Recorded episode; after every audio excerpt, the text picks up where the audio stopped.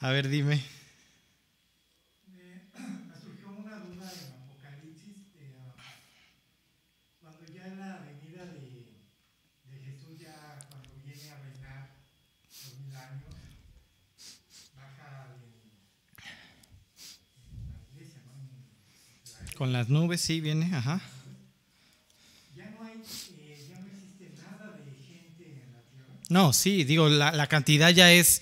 Sea, piensa que uno de los caballos se vuela una, una cuarta parte, ¿no? O sea, nada que ver con las pandemias que hoy, hoy tenemos, ¿no? O sea, que es el punto 002%. ¿Sí?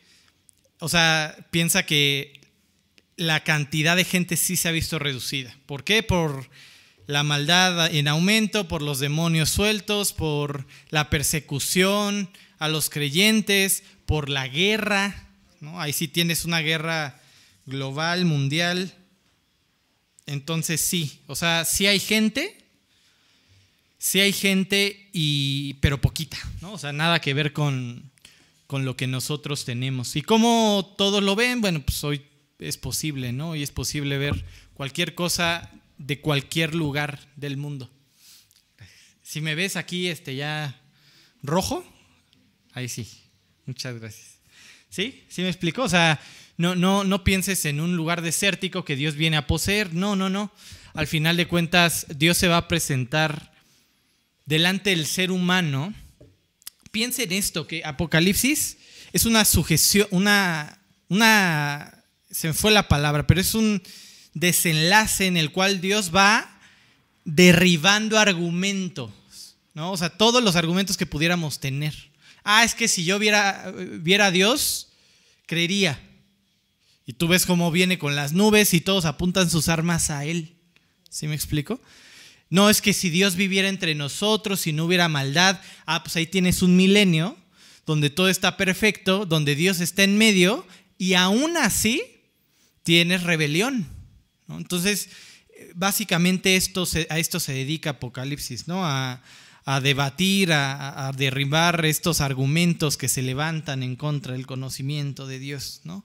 Este, entonces eso, no te imagines algo, una ciudad desértica, este, sino un lugar poblado, con mucho menos población de la que vemos, este, pero sí poblado. Sí, ¿alguien más? ¿Nadie? ¿Seguros? Híjoles. ¿Les da pena? Espero que sea la pena, ¿no? Espero que sea eso y no que, que no hay dudas porque no hay lectura, ¿no? Ese sería el único problema. Este, hay una forma de confrontar. Yo, yo sé que hay, hay, palabras que a veces les digo, que ustedes me podrían decir, ay Dios mío, ¿no? Pero, sin embargo, Dios no se tienta el corazón en muchos momentos para hablarnos fuerte, a veces. Y créanme que las circunstancias, oye Bartilla, mejor pon tu grabación, pues sí, pero las circunstancias no están para tibios. Y lamentablemente lo puedes descubrir de dos formas. O te aferras o te enfrías. ¿Sí? O te calientas y dices para Cristo con todo tu corazón. O andas tirando la toalla y argumentando mil cosas para justificar una vida apartada de Dios. Ese es el momento que nos está tocando vivir. Y las cosas están para hablar claro, ¿eh? O sea, piensa ya se los había comentado, no sé si en el estudio, en mi, no sé dónde, pero bueno, también escuché a Juan Manuel que lo dijo. Esta ley de ya puedes abortar a un niño, ¿ves lo absurdo? Puedes abortar a un niño 11 meses de nacido. Nacido. Lo matas. Yo cuando la escuché por primera vez, la leí, casi chillo porque me acordé de mis hijos y hace poquito vi las fotos que me tomé ahí cortando el cordón y no sé qué. Dije, o sea, a ver, a ver, me estabas argumentando y poniendo pretextos y cosas. Y no, que si no es un bebé, que si es un bebé, ahora está nacido. ¿Qué es eso entonces? ¿Una masa inerte de, de qué? ¿Tienes idea de cuántas madres no pueden tener hijos si tú quieres matar a tu hijo de 11 meses? Ese es el mundo que estamos viviendo.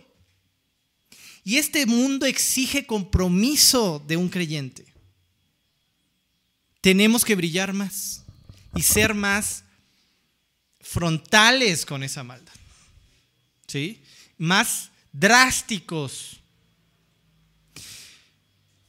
Estaba viendo mi esposa y a mí cuando tenemos tiempo, porque ahora con niños y con todo, nunca tenemos tiempo, pero cuando tenemos tiempo nos echamos algún programa de cocina o de lo que quieras. Ya hasta ahí tengo que cuidar lo que ven mis hijos.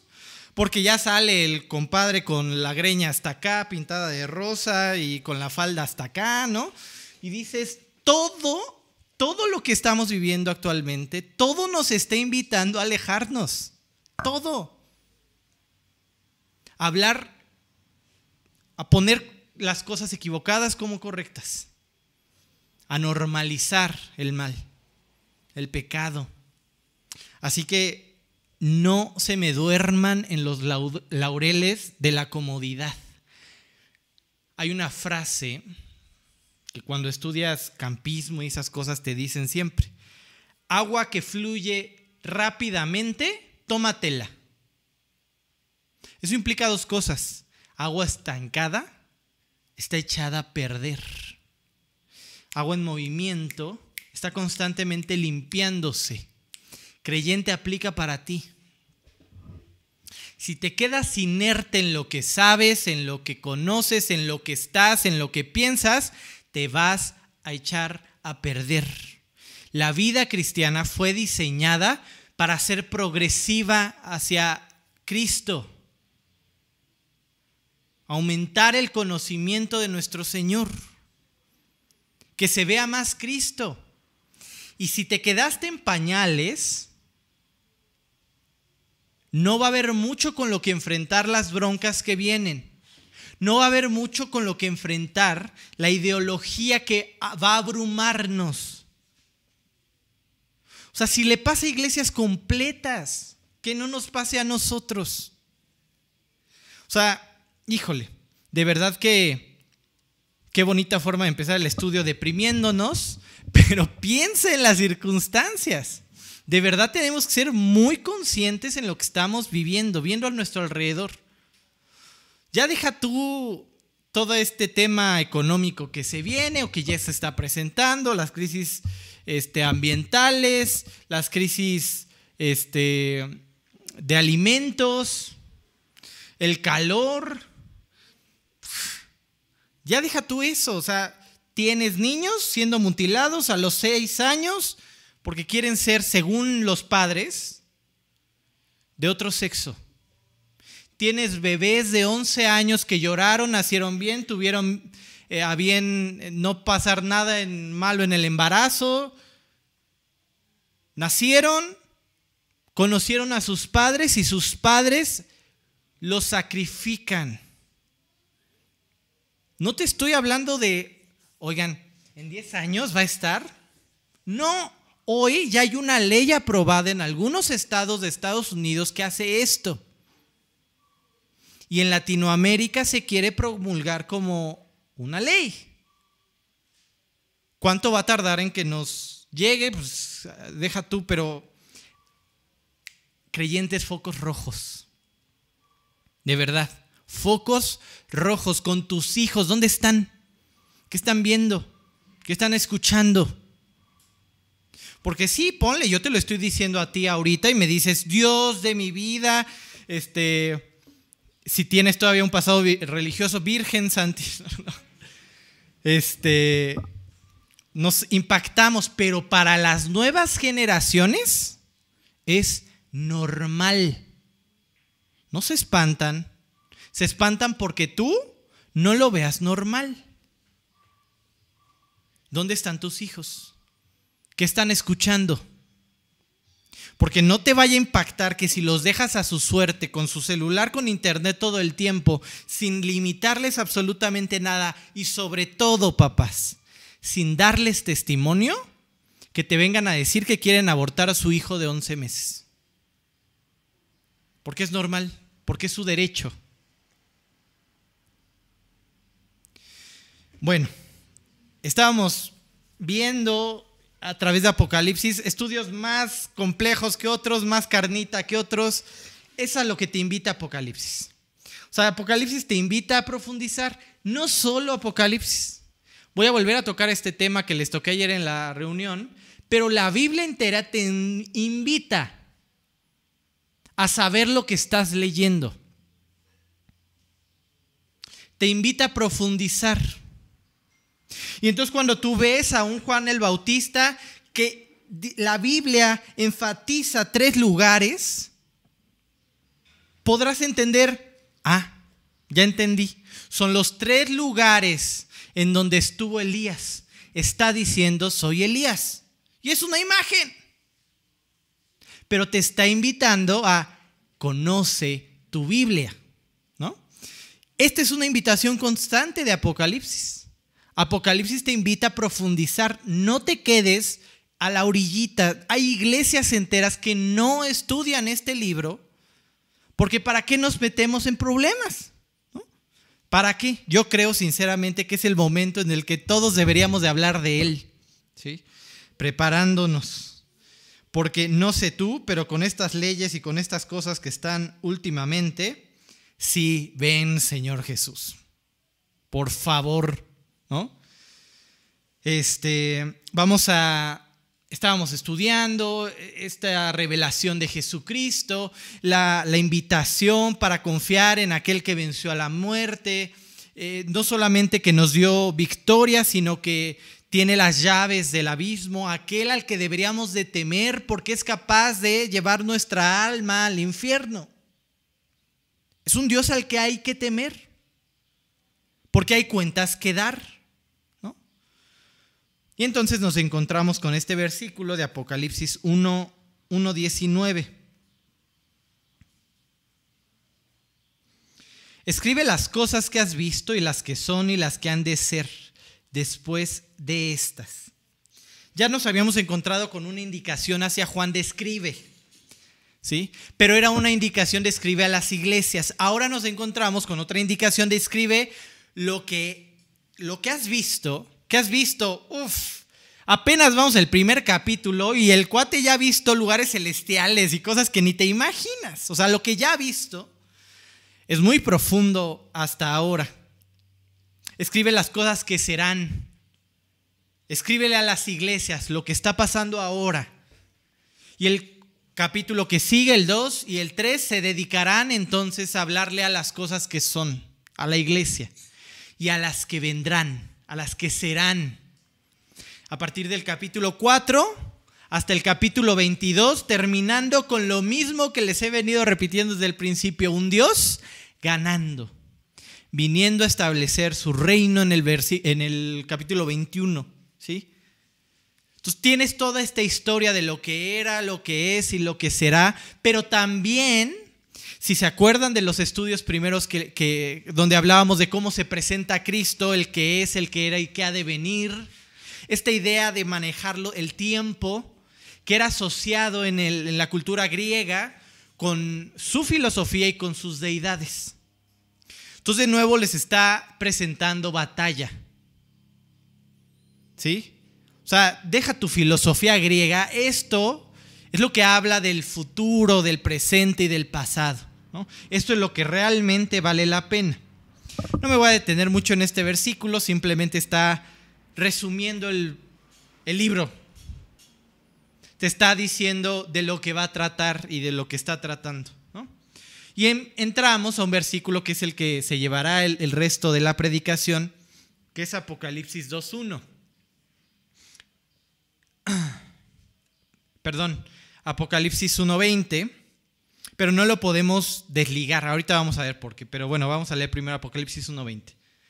El misterio de las siete estrellas que has visto en mi diestra y de las siete candeleros de oro, las siete estrellas son los ángeles de las siete iglesias y los siete candeleros que has visto son las siete iglesias. Y podríamos, me acuerdo que cuando vimos este versículo en algún momento que se los mencioné, les decía, ahorita volteamos a ver a Juan y le decimos, gracias Juan, así aviéntate el resto del libro, ¿no? Explícame pasito a pasito qué es cada cosa, ¿no? O sea, qué es qué, qué es A, con qué va A, con qué va B, pero si te pones a leer el versículo como un poquito más detenidamente, te quedas igual. O sea, a ver, ¿por qué estrellas? ¿Por qué ángeles? ¿Quiénes son esos ángeles? ¿A qué te estás refiriendo? ¿No? Lo que empezamos a notar es que las siete iglesias van con siete ángeles. Hay un par. Y te das cuenta porque sigues avanzando y te das cuenta de cómo se presentan las iglesias. Escribe al ángel de Éfeso, escribe al ángel de Tarsis, de Pérgamo, ¿sí? De Teatira. Escríbeles. Y entonces ya estamos conjeturando, conjeturando, hay un par, un par de qué? Hay una iglesia y un ángel. Hay una iglesia y un ángel. Pero ¿quiénes son estos ángeles? Ya hablamos de la iglesia, ya hablamos que tenemos que brillar, ya hablamos de que Cristo está al centro, pero ¿quiénes son los ángeles? ¿Sí? Hay dos posturas que podríamos tomar. ¿Basados en qué? ¿En qué deberíamos de basarnos? En nuestras lecturas. O sea, cuando me encuentro la palabra ángel, ángelus en griego, o malak en hebreo, ¿con quién me topo? ¿A quién me está describiendo? Hay dos posibilidades muy válidas. Y entonces ahora tenemos que, bajo el contexto de Apocalipsis, todo esto que te estoy diciendo lo puedes aplicar fácilmente en tu lectura diaria. ¿Dónde más me encontré esto? ¿Y cuál es su contexto? Esta forma de estudiar la Biblia que les platicaba ayer es muy cierta, donde te citan un fragmento esperando que el oyente sepa lo anterior y lo que sigue de ese versículo, para darle contexto. Así que busquemos el contexto para de estas dos opciones elegir la correcta. Yo les decía que tiene que venir este versículo a la par de Apocalipsis 2.1. ¿Por qué? Porque nos da herramientas para saber a quién se está refiriendo. Dice Apocalipsis 2.1. Escribe al ángel de la iglesia en Éfeso, el que tiene las siete estrellas en su diestra, el que anda en medio de los siete candeleros de oro, dice, ¿quién está diciendo esto? Jesús. ¿Quién está en medio? ¿Quién tiene las estrellas? Ya lo estudiamos en el 1. Jesús. Le da tributos de Dios porque Juan está diciéndoles, Jesús es Dios, ¿no? Entonces, lo primero que hay que decir es, ¿qué es esto de Angelus? Angelus o Malak en hebreo significa mensajero. Entonces tenemos que toparnos a lo largo de la Biblia donde se utiliza la palabra mensajero, ¿sí? La primera postura que pudiéramos eh, tomar es una muy obvia. Para ti, ¿quién sería el ángel? Pues un ser celestial. Digo, nos los imaginamos de cierta forma, que por cierto no es la descrita en la Biblia, nos los imaginamos acá con la aureola, las alitas, ¿no? Este, algunos hasta con el arquito y esperando que les encuentre a la mujer por fin que les toca, ¿no? Pero bueno, esa es la imagen que tenemos de un ángelus pero en realidad hace referencia a alguien que lleva un mensaje. Entonces, partiendo de eso, ¿qué necesitamos para decir que aquí se refiere a ángeles o seres celestiales? ¿Qué necesitaríamos? Necesitamos confirmar cosas. ¿Qué? Ya sé que un ángel va a la par de una iglesia. Tiene que haber convivencia entre el mundo celestial y el mundo terrenal, para que yo pueda afirmar esto. Como ven, ¿hay convivencia? ¿Sí o no? ¿Ayuda? ¿No o no? ¿Intervienen en nuestra vida? ¿Tenemos un ángel guardián? ¿Sí o no? ¿Qué piensan? Vamos a leer Hebreos 1.14. A Dios le encanta delegar. Lo hemos visto ya en otros capítulos. Le encanta que tú lleves su mensaje, que aquel haga su voluntad, que aquel otro cumpla su propósito. Y los ángeles los seres celestiales tienen un propósito. Y aunque no lo creas, Dios los pone a nuestro servicio. Wow, lo que pasa cuando oras, ¿no? ¿No son todos ellos espíritus ministradores? enviados para servir por causa de los que han de heredar la salvación. Pensar en la idea de que tienes un ángel guardián que te cuida no es tan loco, ¿eh? Digo, yo creo que es más de uno en realidad. Diariamente, constantemente, en este momento, esta convivencia con la iglesia y los seres celestiales que fueron enviados para guardar a aquellos que hemos sido salvos por Cristo. ¿Sí? ¿Qué más necesitamos justificar para que esto embone a través de la Biblia? Que seres celestiales son puestos sobre seres humanos con autoridad. ¿Hay forma de hacer eso? Sí, no me voy a enfocar tanto en esto porque es muy profundo, más de lo que el estudio me va a permitir tocar. Pero si te vas a Deuteronomio 32.8, perdón, perdón, no estoy llorando, estoy conteniendo mi nariz. Este, Deuteronomio 32.8 dice, Cuando el Altísimo hizo heredar a las naciones, se las dio a alguien, dice. Hizo heredar a las naciones. ¿Sí? Cuando hizo dividir a los hijos de los hombres, se las dio a quienes. Este lenguaje se utiliza para seres celestiales, hijos de los hombres. Las hizo heredar a seres celestiales. Y entonces cuando tú llegas al Salmo 82,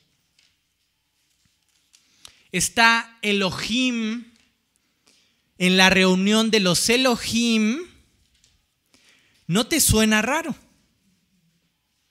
Porque Dios puso seres celestiales sobre las naciones. ¿Cuál era el propósito, según Salmo 82? Que los guiaras a Dios, pero, se pero pervirtieron a la humanidad, dice. Y no me voy a meter mucho más en esto, pero piensa la forma en que los, los, enfrenta en el Salmo 82. Les dice, como dioses nacieron y como humanos van a morir.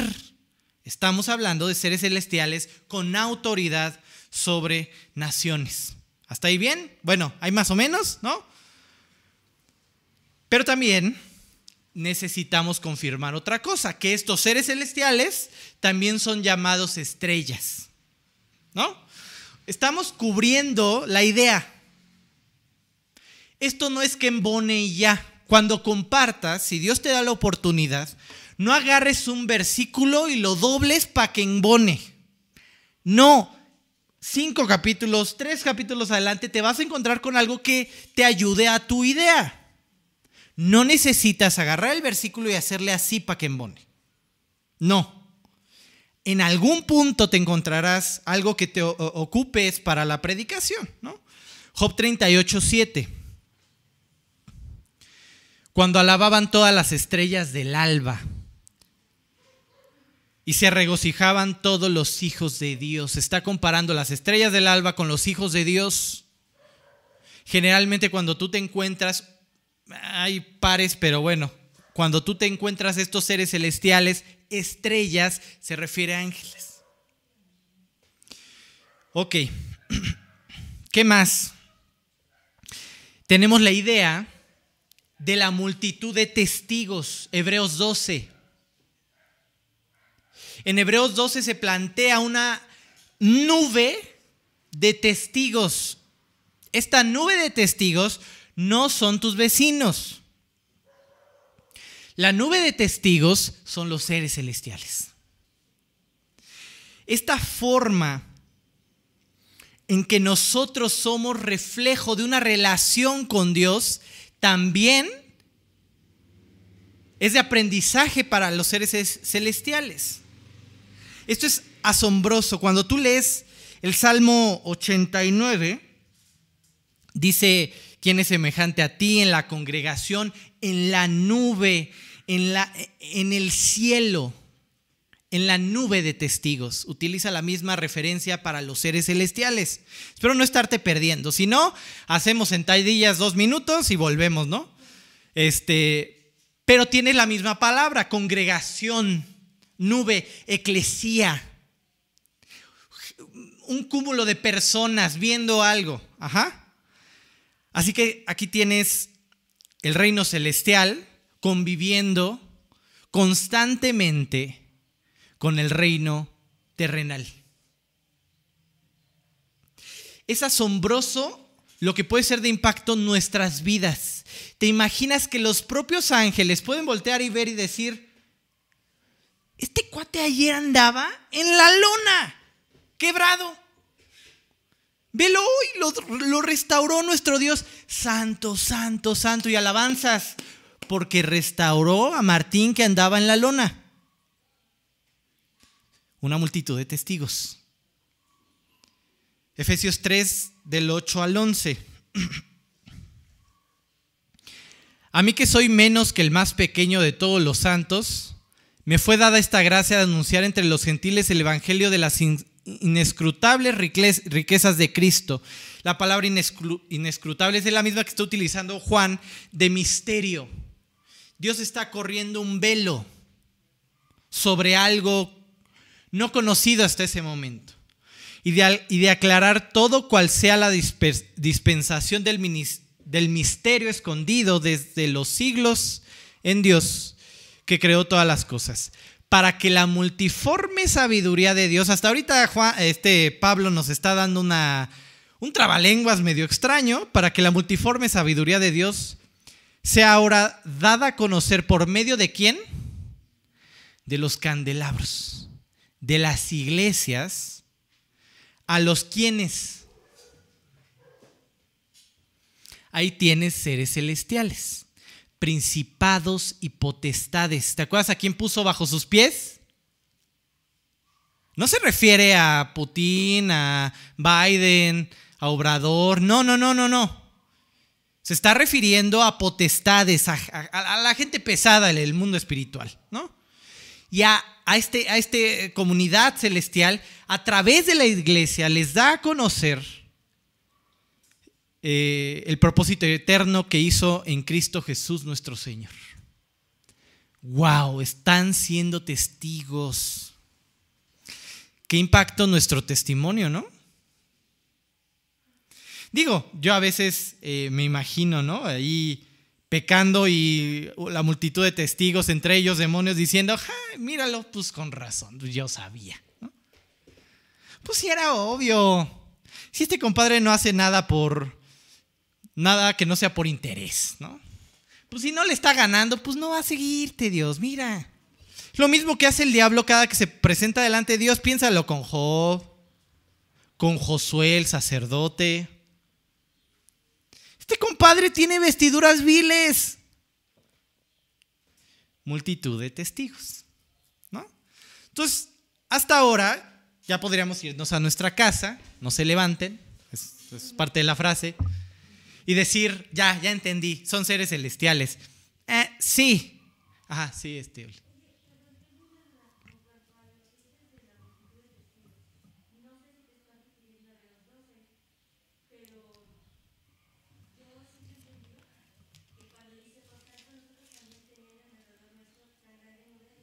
Sí.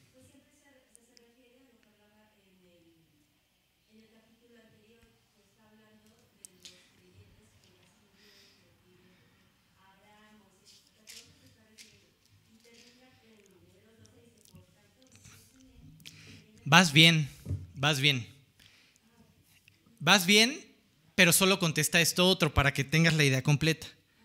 ¿A qué pertenecen ahora Abraham, Jacob, Isaac? a un reino celestial.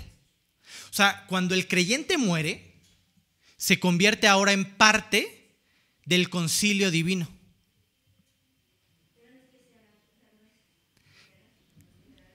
¿Cómo? No, no, no, o sea, piensa que, o sea, a lo que estoy yendo es, no, no, no pienses en un ángel como alguien que te venga a la cabeza con alitas y todo, no, sino en un mensajero. En cuanto a la nube de testigos, estoy tratando de hacer referencia a la comunión de lo celestial con lo terrenal y a una comunión constante que nuestra vida está siendo conocida no solamente por nuestros vecinos que nos ven llegar tomados a las 5 de la mañana o ni llegar. Ya viste que no está el carro del vecino, ¿dónde estará? Que casi no se dan esas cosas, ¿verdad? Pero bueno. Este. O sea, mi, idea aquí es enfatizarte esto. Incluso tú puedes más adelante, cuando veamos eh, estos mártires, esos mártires ya están en el trono. Ya están siendo parte del concilio ya están en el lugar celestial. Entonces sí, vas bien porque estos, estos que se están describiendo en el capítulo anterior, ya son parte del concilio divino. Ya son parte de la nube de testigos.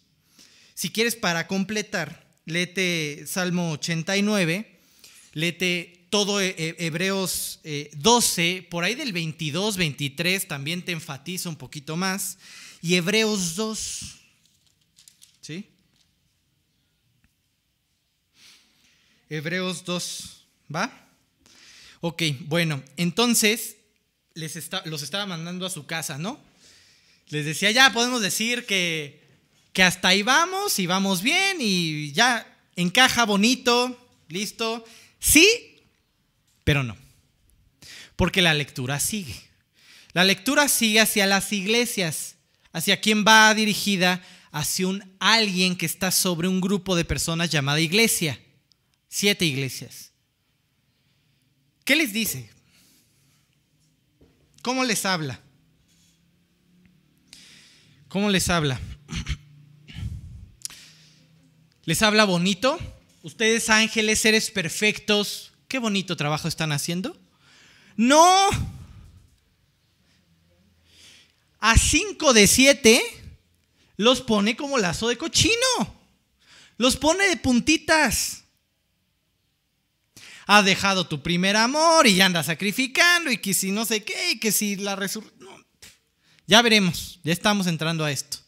No le puede estar hablando así a un ser perfecto. Descartamos la primera idea.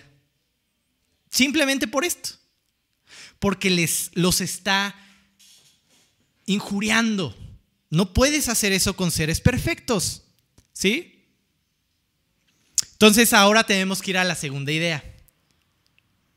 Seres humanos a los que les llama ángeles. Ángelus, malax. ¿Pasa a lo largo de la Biblia? Sí. Sí pasa. Malaquías 2.7.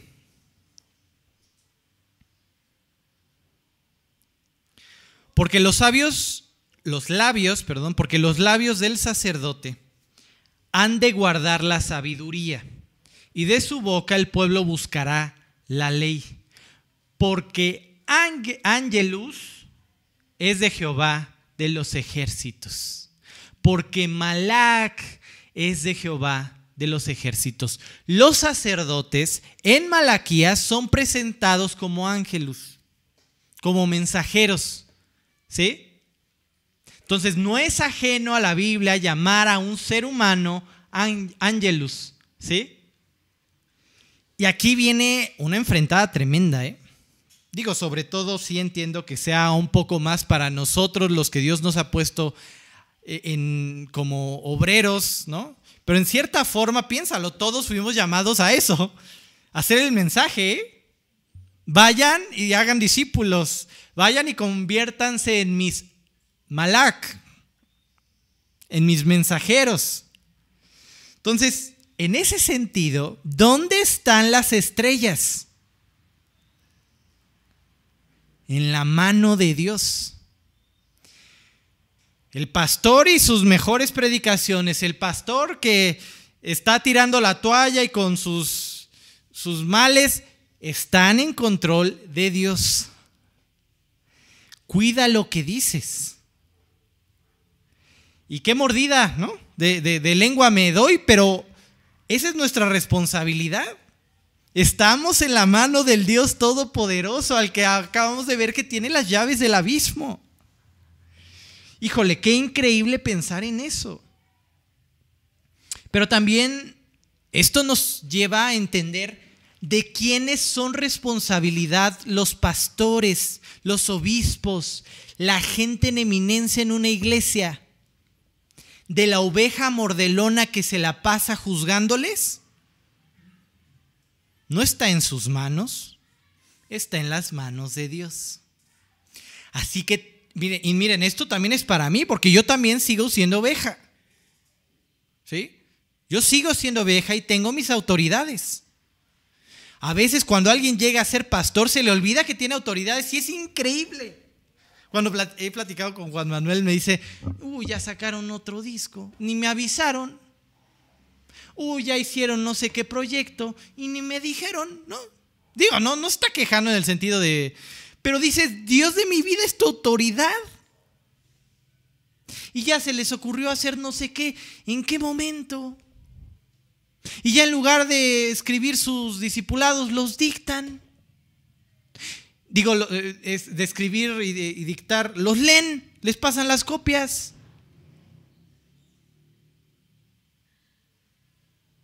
¿Y la autoridad? ¿No? Ahora, híjole, yo siempre he dicho, el tiempo que nos tocó vivir a nosotros como pastores está siendo muy difícil ya no tiene la misma fidelidad que antes. No es por ofender, pero tampoco la tengo yo.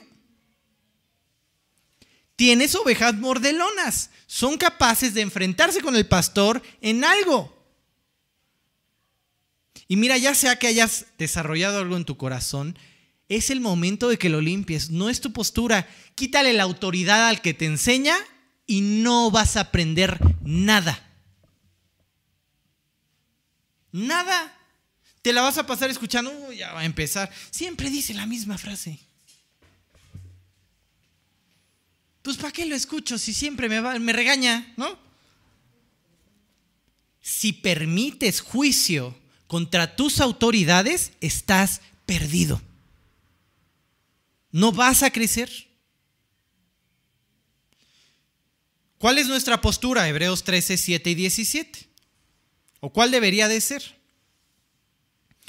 Acordaos de vuestros pastores que os hablaron la palabra de Dios. Tenlos en memoria. Espero que no se haya visto muy forzado que metí estos versículos. Considerad cuál haya sido el resultado de su conducta e imitad su fe. Y también qué responsabilidad. ¿eh? Porque si yo vengo y te digo, oigan, ¿qué creen? Les presento les presento a María. Es nuevo modelo. De sí, ah, ya le salieron tres arrobitas por acá y tres por allá. ¿Qué dirías? Ya no me prediques. ¿Qué tipo de fe me estás predicando? O sea, hay una gran responsabilidad. Si yo te estoy predicando, tengo que vivir. Porque tú lo que vas a hacer es voltear a ver a mis hijos, si se está agarrando el chongo con la hermana, si, si la esposa me está gritando y agarrando a moquetazos como, como a Johnny Depp, ¿no? Es lo que vas a ver. ¿No? Entonces, qué responsabilidad la mía y la de todos nuestros pastores de vivir para Cristo. Por eso hay más ataque. Porque si un día yo hoy llego y les digo, se acabó mi matrimonio, arraso con sus vidas espirituales. No solo me voy yo. ¿Te suena? Papá, mamá, hijos. No solo te estás yendo tú. Tus hijos también están aprendiendo. Eres su autoridad. 17. Obedeced a vuestros pastores. Fin. Acentúenlo.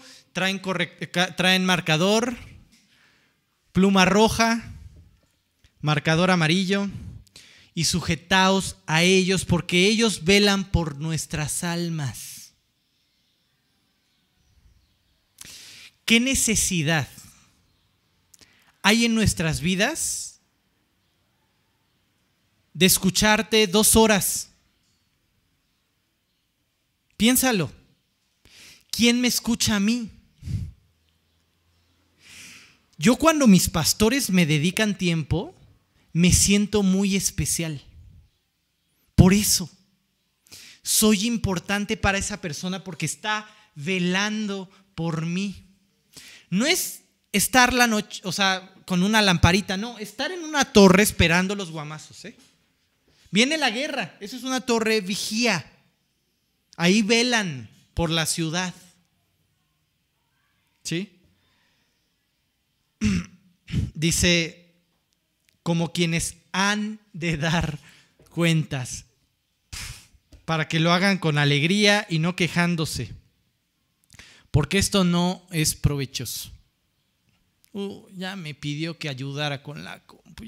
Me gusta despertarme al 15 para las 10 y llegar 10 y cuarto. Este cuate. O sea, para que lo hagan con alegría también se esfuerzan. ¿Sí me explico? O sea, también están dedicando a algo. Ser recíproco. Hoy vivimos una generación malagradecida. Le dedicas tiempo y te olvidan. Hay discípulos que no vuelves a ver en tu vida.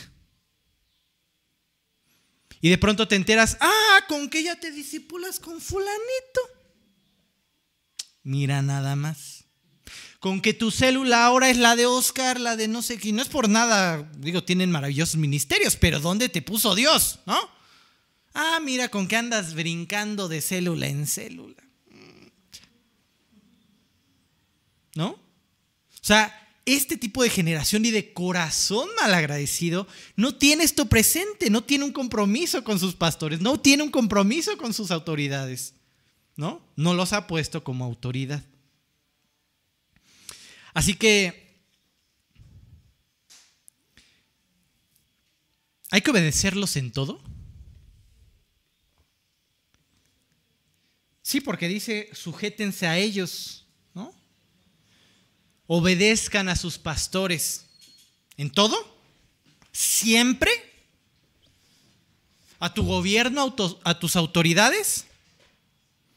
¿Cuál creen que sea la respuesta? Veo cis, veo dormidos y veo nos. ¿Sí o no? ¿Por qué sí o por qué no? A ver, vamos a Romanos 13.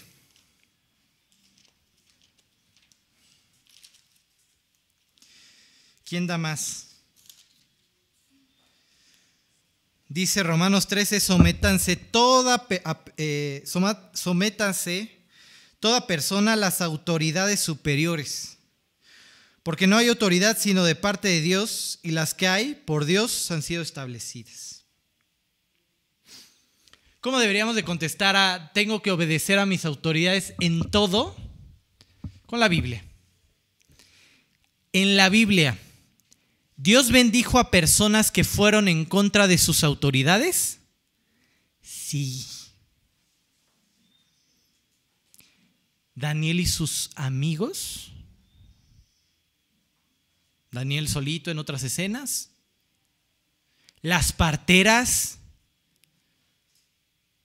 Moisés con Faraón. No le está diciendo, eres mi presidente, voy a obedecerte en todo. No, deja ir a mi pueblo. ¿Dios les bendijo? Sí, sí. Así es.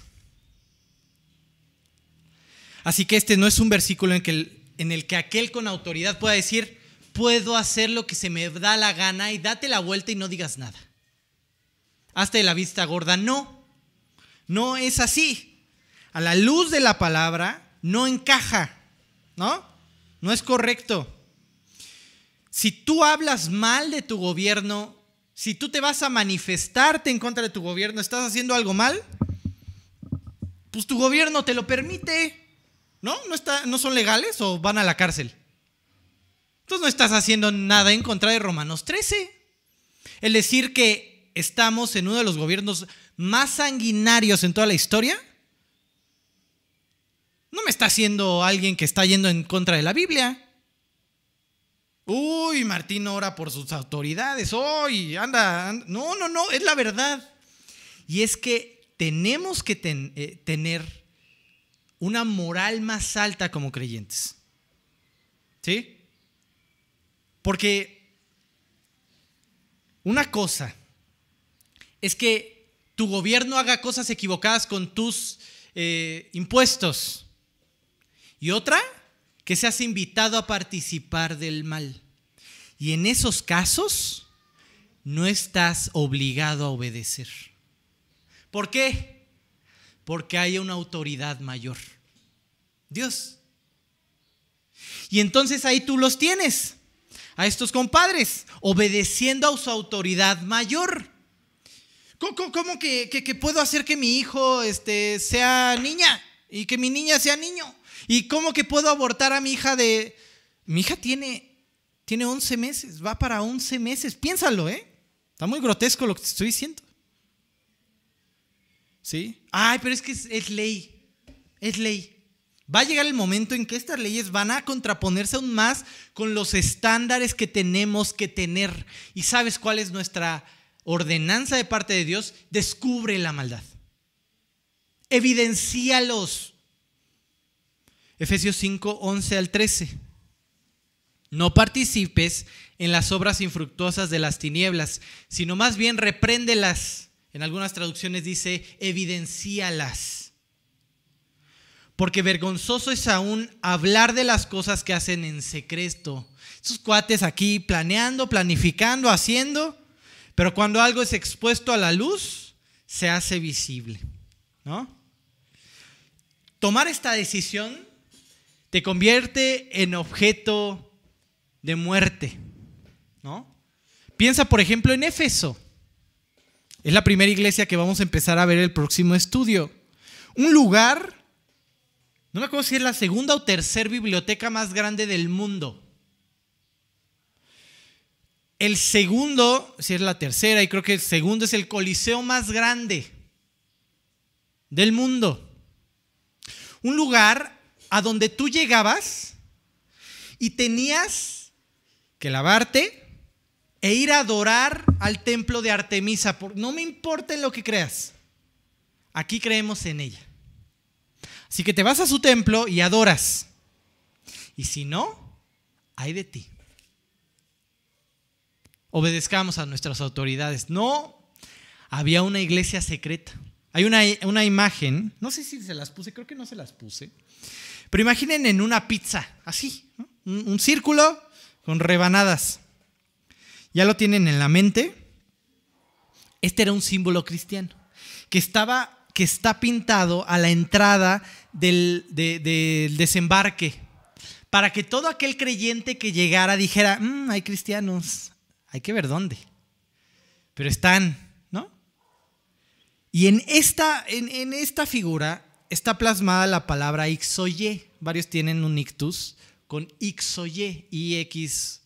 Bueno, en realidad son, son letras griegas, ¿no? Perdónenme si no me las sé. I es Jesús, X es Cristo, O es Dios, Y es Hijo y E es Salvador. Entonces era la forma en que ellos se congregaban. Oye, pero me están prohibiendo congregarme. Mm, hay una autoridad mayor. ¿Sí? O piensa que en el 2005 en Irak había aproximadamente un millón y medio de creyentes. Pero en cuanto ISIS toma el control, comienza a matarlos. Y ellos tienen que salir. Y por eso hubo tanta migración de creyentes. No se quedaron a obedecer porque hay una autoridad mayor. Todos estos datos que te doy del gobierno, de, que si son unos cochinotes, ¿no? Y que hacen del mundo un papalote, no estoy yendo en contra de Romanos 13. Estamos evidenciando la maldad. ¿Qué hay detrás de todo lo que vivimos a nuestro alrededor? Bueno, entonces, conjeturando eso, ¿qué tienen en común todos estos gatos? Las parteras, Daniel, los amigos de Daniel, ¿qué tienen? Dos cosas, obediencia a la autoridad mayor y persecución. Y una invitación abierta a pecar, a ir en contra de Dios. ¿Ok? Bueno. No te pongas este pretexto para no pagar tus impuestos. Ay, es que van a hacer el mal, pero no eres tú directamente. Y allá ellos si les pedirán cuentas. ¿Ok? Bueno. Para terminar, quiero abordar esta enseñanza de que tenemos una responsabilidad porque también somos ángelos, también somos mensajeros, llevamos un mensaje. ¿Sí? No importa la posición en la que te encuentres, no importa si tienes o no discípulos y si compartes o no compartes, porque fuimos llamados a llevar el mensaje. ¿Sí? Algunas estrellas brillan más que otras, pero tenemos que evidenciar que tenemos que llevar un buen mensaje, ¿sí? Vamos a leer Daniel 12:3.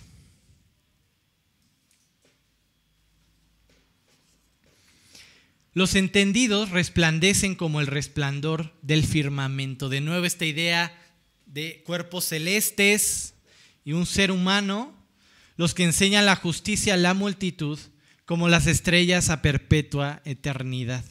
Ese es nuestro llamado, a brillar. Si un mensajero de Amazon, una vez me pasó, fíjense que con esa cámara, la pedí por Amazon, y la abro y me llega una cámara de 200 pesos. ¿Es un buen mensajero? No.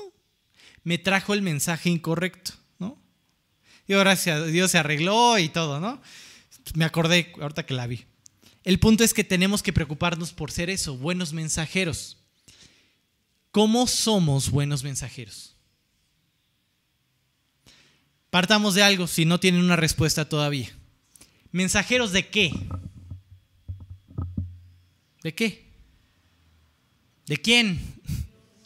De Dios, de Cristo. ¿Cómo somos buenos mensajeros de Dios, de Cristo?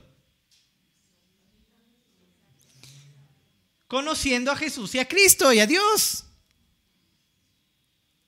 Siempre se lo repito de diferentes formas. ¿Cómo vamos a predicar un mensaje que no conocemos? ¿No? ¿Cómo vamos a predicar a un Dios con autoridad? Cristo es tu Salvador sin memorizar, sin conocer la Biblia. ¿Cómo? Si no sabemos de lo que se está hablando. Les ponía este ejemplo de esta idea de que la Biblia te invita a conocerla. Y Jesús lo hace. Y les ponía este ejemplo de un profesor en Oxford que toda su Biblia se dedica a hablar de que la Biblia es la palabra de Dios. Uno de sus alumnos eh, decide este, hacer una tesis hablando de que la Biblia no es tan confiable, basándose en lo aprendido. Y un día le preguntan a este profesor, oye, ¿qué opinas de tu alumno? De lo que escribió, de su documento. Y él solo dijo, crié hijos y los engrandecí. ¿Por qué nadie está llorando? ¿No? Si no conoces el texto, esto no tiene impacto. No significa nada. Ok, ¿cómo se llaman tus hijos? ¿No? O sea, y. Ah, Isaías 1, Y ellos se rebelaron contra mí. Hay un contexto. Pero creyente, no juegas si no conoces el contexto. No hay profundidad. No hay impacto. Nuestro mensaje como mensajeros pierde impacto si no conocemos el mensaje, si no sabemos de lo que estamos hablando. ¿Sí? Y si tú llegas con alguien y le dices, oye, pero este, la, Biblia es muy científica y todo se explica ahí, mira, es maravilloso, sí, pero ahí dice que la Biblia es plana, que el, que el sol y la luna se mueven. Que, que, Corintios 11, que cuides este, el velo del cabello a causa de los ángeles y que la mujer es su velo y que por ahí hay una connotación un tanto sexual porque pensaban que era parte del órgano sexual. ¿Es científica? Hablamos por hablar. esto me enfrenta a mí. ¿Cuántas cosas de las que predico no tengo fundamento para decirlas? No te la podría explicar con la Biblia misma, ¿no? Te voy a poner otro ejemplo.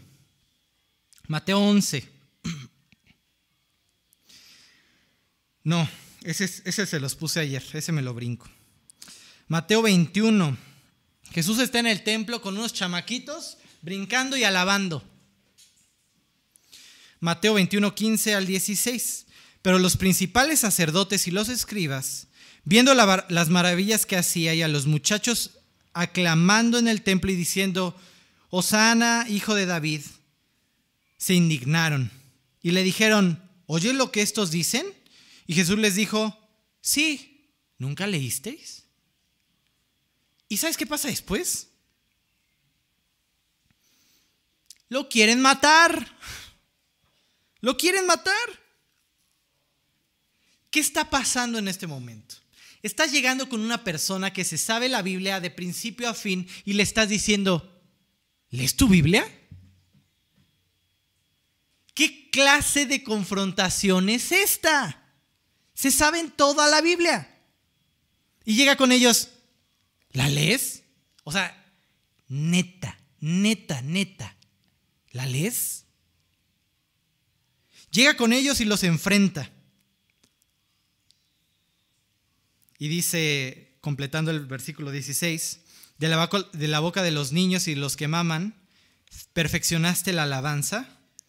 De la boca de eh, otra traducción dice, de la boca de los niños y de los lactantes, ¿has preparado alabanza? O sea, le está preguntando, ¿no se acuerdan de este versículo? ¿Y qué sucede después? Lo quieren matar. ¿Por qué? ¿Por qué? ¿Acaso los niños cantan horrible y tú los andas alabando? ¿Cómo? ¿Por qué lo quieren matar? ¿Por qué estos niños impertinentes, chamacos rebeldes, váyanse para... ¿Por qué lo quieren matar? No hay sentido. Muchas veces a lo largo del ministerio de Jesús vas a leer y decir, qué sensibles son estos compadres. Híjole, qué mecha corta son estos, de verdad. Lo quieren matar a la primera, dice hola, dice yo soy y ya, ya se le van al cuello. ¿Por qué lo quieren matar? ¿No? ¿Sabes qué les está diciendo en realidad? Elegí este versículo como ejemplo porque estamos hablando de liderazgo y de autoridad. Ustedes, los líderes de mi pueblo, se convirtieron en mis enemigos. Los voy a destruir. Y de la boca de los niños, de los infantes, traerá alabanza. Todo eso en este versículo, sí. Salmo 8. Creo que es 8.2, no lo puse aquí, no sé si lo puse allá. Sí, Salmo 8.2, sí. De la boca de los niños y de los que maman, fundaste la fortaleza. Es un capítulo de confrontación contra los enemigos de Dios. ¿A causa de quiénes? Tus enemigos. Les está diciendo que son sus enemigos y los va a destruir. Por eso lo quieren matar. Tienen responsabilidad. Son los líderes de mi pueblo y los desviaron. ¿Sí? Literalmente les está diciendo sucios zánganos, Dios los va a destruir. Dios tiene cuenta de todo lo que han hecho. Ya no me va a dar tiempo, les tenía preparado otro, en algún otro momento se los digo, acerca de la mujer adúltera cuando van y llega es maravilloso entender qué está escribiendo Jesús. Hay otro punto en la Biblia donde Dios escribe algo en polvo y los está enfrentando. Pero bueno, en algún momento lo veremos. Este, pero bueno, hay una gran responsabilidad como mensajeros de conocer el texto me podrías decir, pero alguien puede recibir a Cristo hoy y no va a saber a qué se refiere este versículo, ¿no? O el otro que leímos o aquel otro. Sí, pero por eso hay una división, y justo la hace Pablo, de los lactantes y los que ya van creciendo. Los lactantes depende de quién, del que les da la leche, el Espíritu Santo. haciéndolos crecer de a poquito y mira, y va entendiendo y poquito a poco va cuadrando. No tengo que traer mi escápula, ¿no? Y, y va poquito a poquito. Ah, pero ya tienes un año, dos. Ya no es necesario que como becerro estés con la leche espiritual. Aviéntate tus filetes, ejercita tu mandíbula. Aviéntate, no le tengas miedo a la Biblia. No le tengas miedo a estudiar, te va a ayudar. ¿Sí? Va a ser bueno para ti.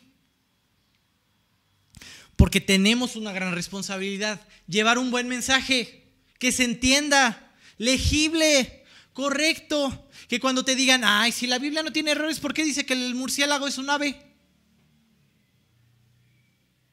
¿Y porque acá dice que la tierra es la que está quieta y el sol y la luna se mueven? Y tú digas, ok, 1-0 favor tú, ¿no? Tenemos que ser buenos mensajeros. Un mensaje claro que sea enfatizado con nuestras vidas, ¿sí? El mensaje está llegando correctamente a tus oidores, tus hijos, tu esposa, tu esposo, tu familia.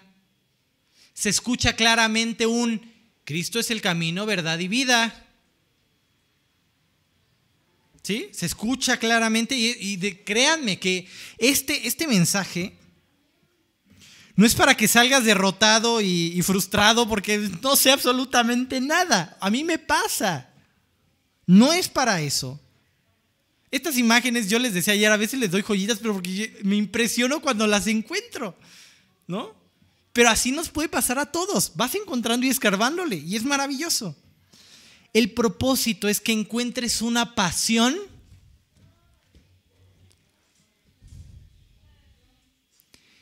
Si contamos a las personas que hoy en día usan Biblia, me quedaría con tres personas ahorita.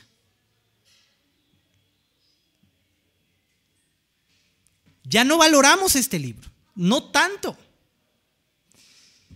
Antes tenían que perder la vida por una copia ahí medio legible, ¿no? Y a, medias, ¿eh? Porque apenas me llegó la cartita del Pablo y anda rolando por no sé dónde la de Filipenses y, ¿no?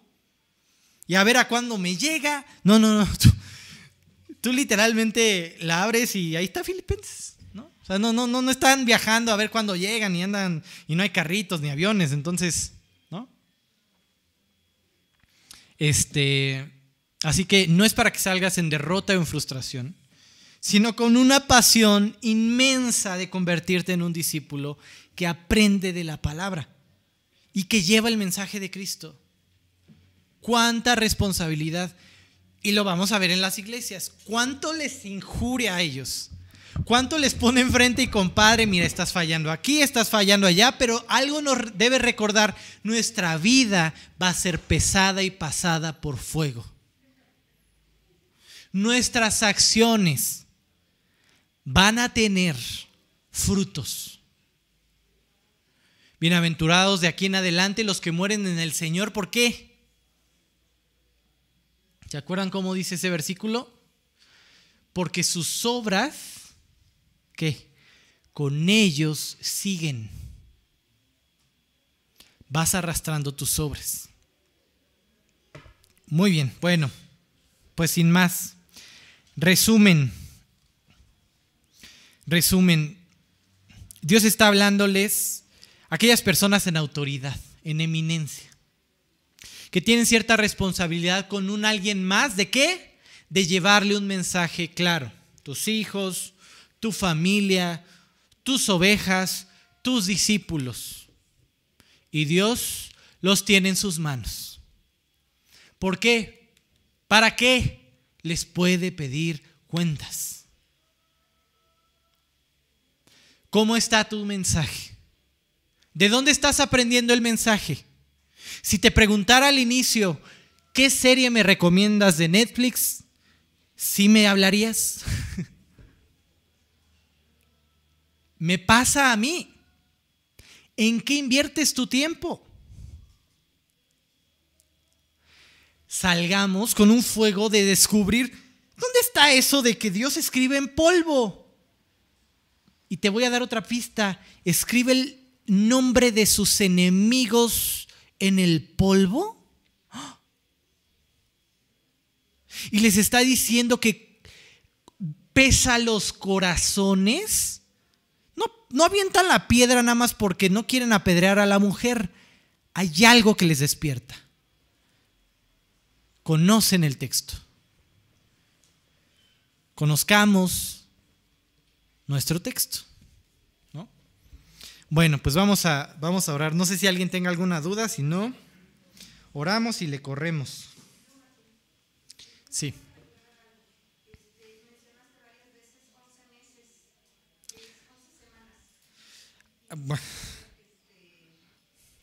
Sí, sí es cierto, sí, sí tienes razón, pero no, es, es después del nacimiento.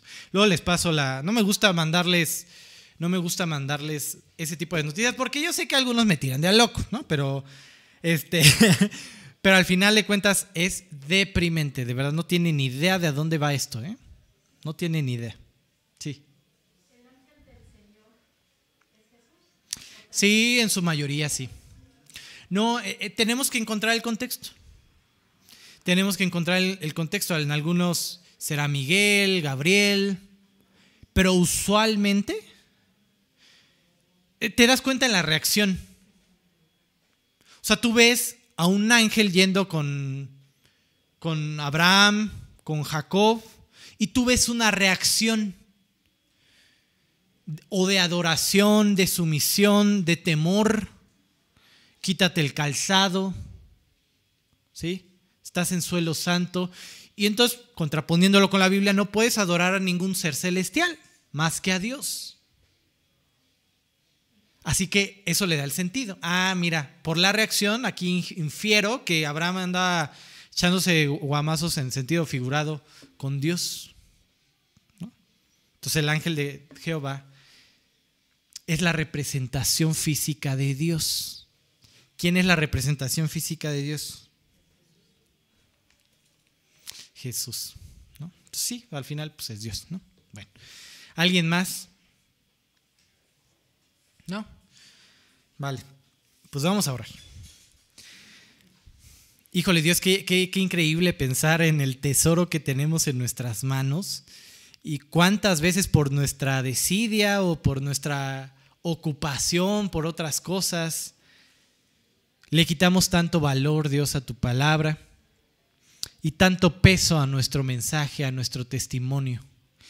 Llévanos, Dios, a ser oidores que no sean olvidadizos, que Dios pongamos en práctica cada cosa que tú nos instruyes en la Biblia y que podamos escarbar, Dios, y ejercitar nuestro oído, Dios, para entender estos misterios que tú has puesto en tu palabra, que nos has revelado aquellos que por la práctica tenemos los sentidos ejercitados, como dice tu palabra.